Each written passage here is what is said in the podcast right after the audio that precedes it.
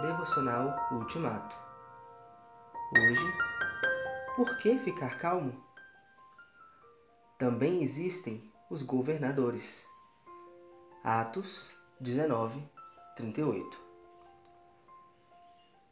Porque havia uma estrutura montada, o escrivão de Éfeso podia com segurança recomendar calma e ponderação à multidão enfurecida.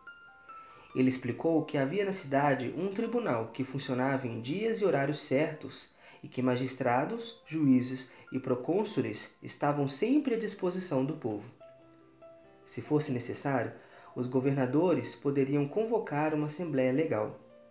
Definitivamente, ninguém diria que Éfeso era uma cidade acéfala, como Gibeá, na época dos juízes, onde cada um fazia o que bem queria ou o que achava certo porque Deus é onipotente, onisciente e onipresente.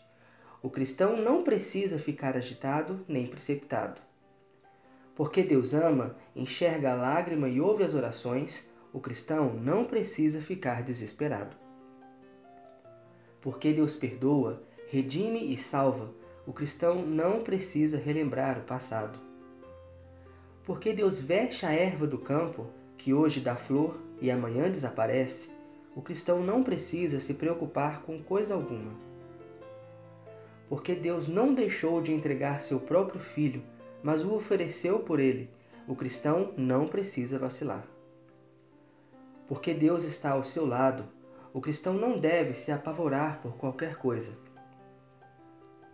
Porque o abençoou com todo tipo de bênçãos espirituais do céu, o cristão não deve ter qualquer complexo de inferioridade porque todas as coisas juntamente contribuem para o seu bem, o cristão não precisa se sentir miserável, infeliz, pobre, cego e nu.